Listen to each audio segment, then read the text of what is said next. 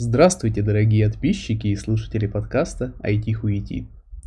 Мудрый сын радует отца, а глупый пренебрегает возможностью подписаться на наш Patreon и Telegram-канал.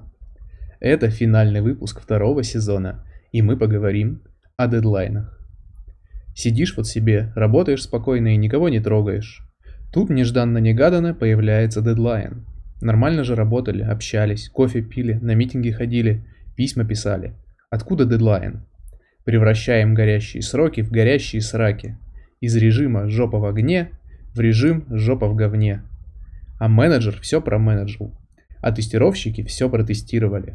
А дизайнеры все продизайнили. А аналитики все проанализировали. А маркетологи все промаркетировали.